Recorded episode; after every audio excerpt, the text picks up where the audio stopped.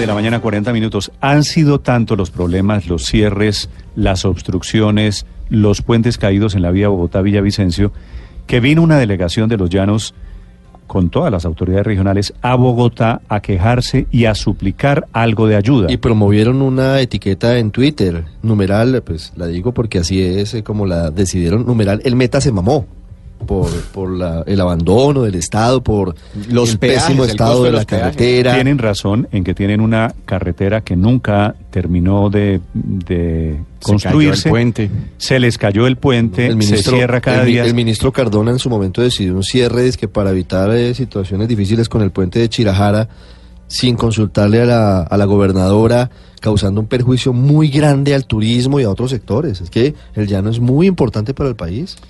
Está circulando, Felipe, eh, con este tema de la vía Bogotá-Villavicencio. Villavicencio, un catálogo Sí. de medidas que usted debe tomar para recorrer la vía. Primero, despídase de familia y amigos porque no sabe cuándo regresa. Depende de la magnitud del derrumbe. Dos, procure no bajarse del vehículo en la vía, ya que no hay sitio seguro. Tres, desconfíe de los muros de contención, ya que no sabe dónde están anclados. Si va a pasar un puente, cuatro, échese la bendición, rece un Padre Nuestro y en lo posible no se detenga sobre el puente. Quinto, si va a pasar por un túnel, haga el mismo procedimiento que en el puente, pero aumento, pero aumente tres Ave Marías y ocho Glorias. Por último, tenga en cuenta que la vía está siendo construida por Coviandes. Usted no le importa Coviandes. Por último, no sabe qué hace Coviandes. Para los oyentes que están en la vía al llano o que están en los llanos, he llamado insistentemente a la gente del concesionario, que es Coviantes, a ver si quiere dar una explicación, pero también al gobierno nacional, que es el que la entrega en concesión. En el puente de Chirajara, en donde nuevamente hay problemas, bueno, que fue el puente de Chirajara, la estructura derrumbada la semana pasada, allí se encuentra un periodista de Blue Radio, Luis Fernando Acosta, 942. Luis Fernando, adelante. Néstor, eh, buenos días. Eh, y yo le sumo una recomendación más a las que usted ya ha dado. Y es que usted debe cargar una maleta por lo menos con una muda de ropa si va a tomar esta carretera, porque usted no sabe si queda aquí parqueado como la larga fila que en este momento tenemos. Le puedo contar eh, a lo lejos por lo menos unos 50, unos 25, 35 carros que están parqueados esperando en la vía porque en ese momento, antes del kilómetro 64, están detenidos esperando a continuar con su trayecto. Hablamos con las personas acá que se encuentran esperando en la vía. Buenos días, su nombre. Buenos días, Juan Camilo. Juan Camilo, eh, ¿toma esta vía normalmente, en el cotidiano, mensual? Eh, no, la verdad, hace mucho no viajábamos a, a Villavicencio y no, no estamos muy informados de lo que está pasando. Estamos acá como... Sí, bueno, aquí ya están diciendo que van a que van a partir ustedes. La vía, su opinión sobre la vía, en buen estado, en mal estado, una incertidumbre. Pues hasta el momento es el primer inconveniente que tenemos. Veníamos fluidos bien. Mire, el calvario de la vía llano comienza, si usted me lo pregunta, Néstor, en este punto.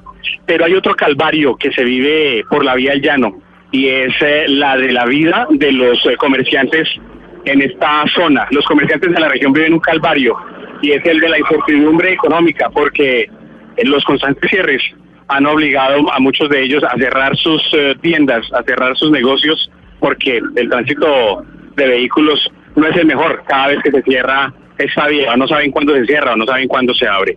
Estamos en este en esta región del Chirajara, un poco antes del kilómetro 64, en donde han dado nuevamente apertura a este sector.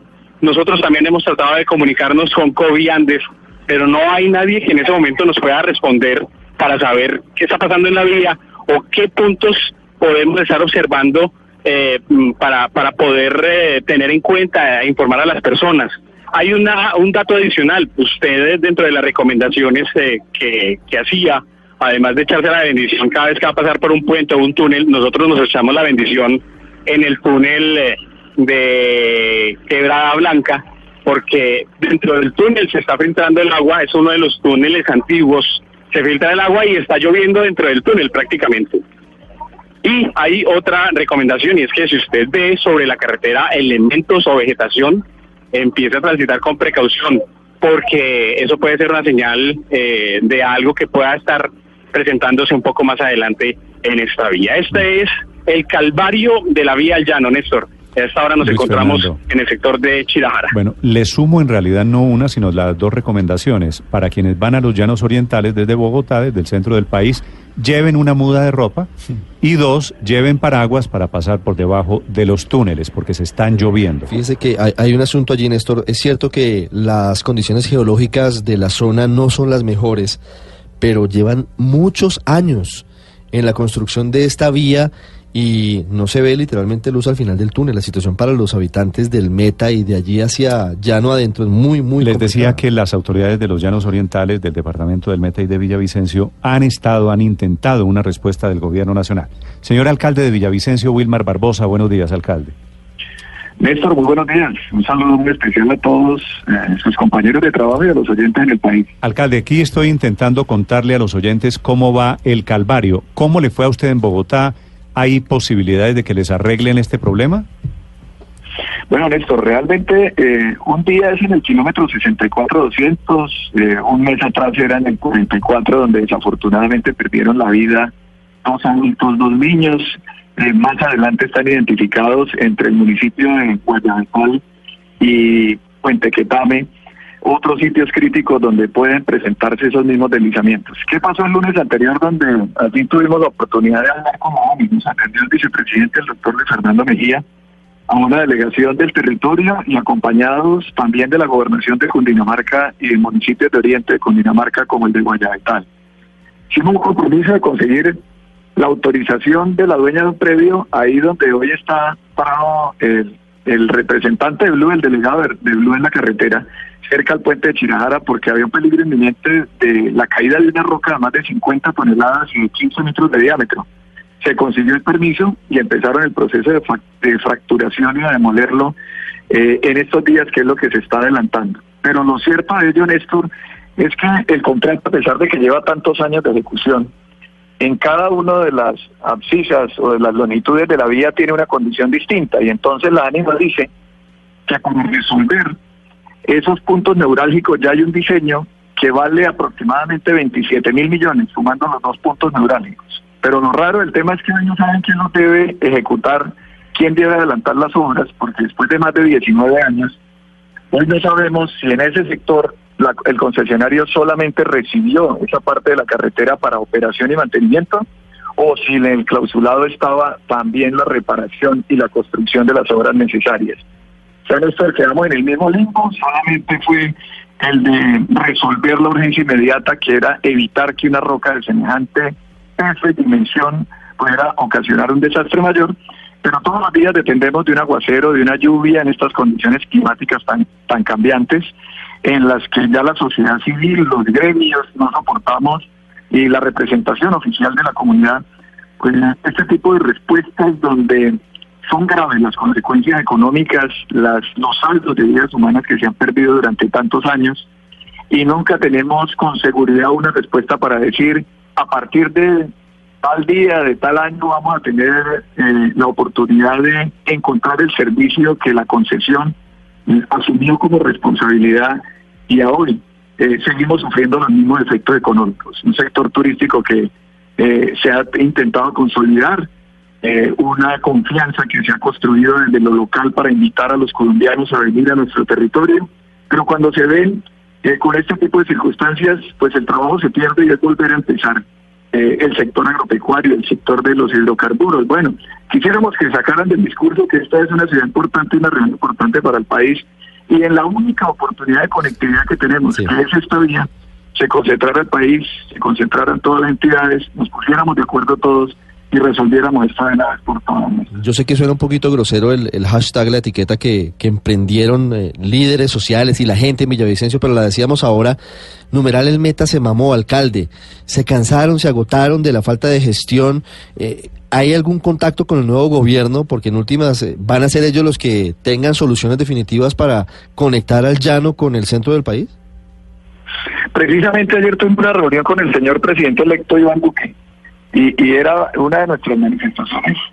Es lo siguiente, el éxito del gobierno que arranca nacional en cabeza el presidente Iván Duque es el éxito que tienen los mandatarios locales para terminar en esta última etapa de los gobiernos. Y una prioridad para nosotros es esta. Esto es lo fundamental para la región. no tenemos esa conectividad, se lo hemos exigido al gobierno saliente que en el proceso de empalme prioricen el desarrollo de esta vía y el poder resolver estos inconvenientes, porque no nos pueden seguir dando respuestas en que jurídicamente no está establecida la responsabilidad.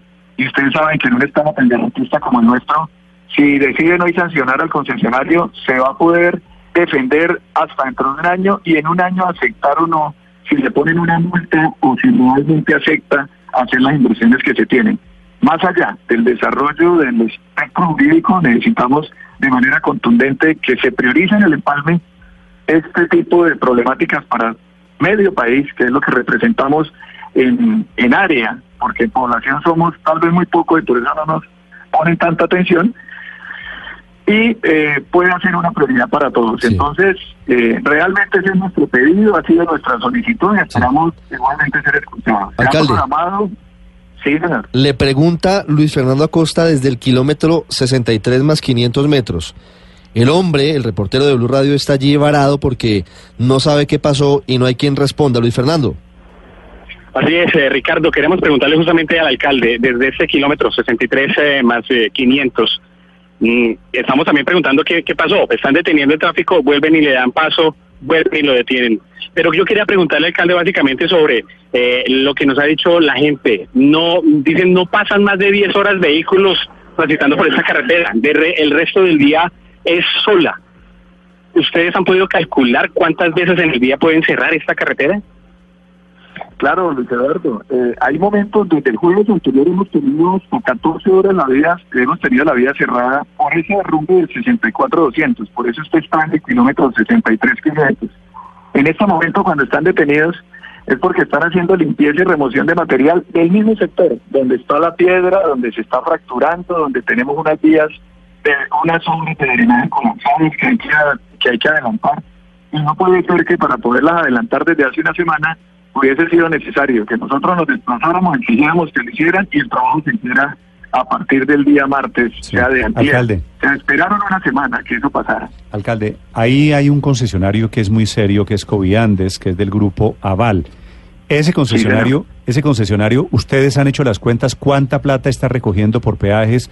¿Cómo es el proceso de reinversión de ese dinero para el mantenimiento de la vía? Néstor, tenemos que contarle que eh, la posición del concesionario ha sido muy desafortunada.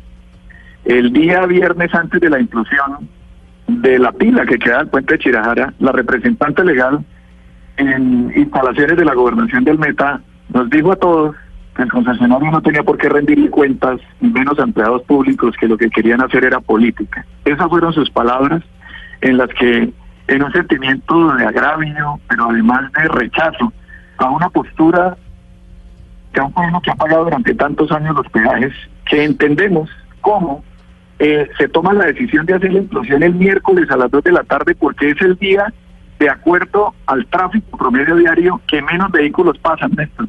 ¿Y Mm. sabe cuántos vehículos pasan un día miércoles? Ocho mil. Ocho mil vehículos. Cuando el más del 35% son vehículos de carga, que son los que más caros pagan los peajes. Pero tenemos fines de semana en los que pueden entrar solamente en el viernes 26 mil vehículos a una ciudad como la nuestra. Y la o sea, hoy, sumatoria hoy que es víspera de, fe- de festivo, ¿cuánta gente le llega por Villavicencio? Por la vía pueden llegar solamente en, en vehículos particulares más de 20 mil vehículos. Pero, la- la pregunta es, ¿cuánto dinero le está entrando al concesionario vía peajes? ¿Usted tiene la cifra?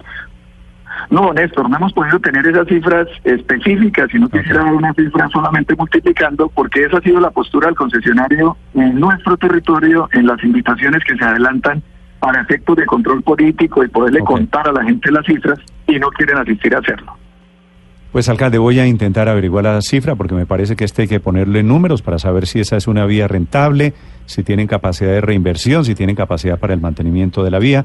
Pero le tengo un dato, Néstor. Señor, Eh, esa- en esa misma socialización, la señora representante de Coviantes nos contó que el concesionario es tan serio y el negocio fue tan equilibrado que ya prepagaron las obligaciones bancarias incluso mucho antes de los plazos a los que habían sacado los créditos. Tengo un, tuit, tengo un tuit de Coviandes. Dice, tiempo seco, esto es una maravilla, qué buena información, tiempo seco a lo largo del corredor vial Bogotá-Villavicencio, continúan los trabajos de descargue del talud en el kilómetro 64 más 200, con cierres tempo- temporales entre 10 y 15 minutos. Actividad que se llevarán a cabo hasta las 11 a.m., numeral 767, Villavicencio Terminal Bogotá.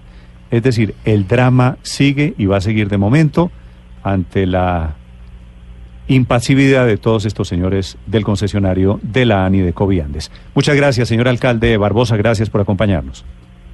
Néstor, muchas gracias. Un saludo a todo el país. Muy amables por, ofrecernos esta oportunidad. No, señor, seguimos muy pendientes para ayudarles a ustedes, por supuesto, y a la gente de los llanos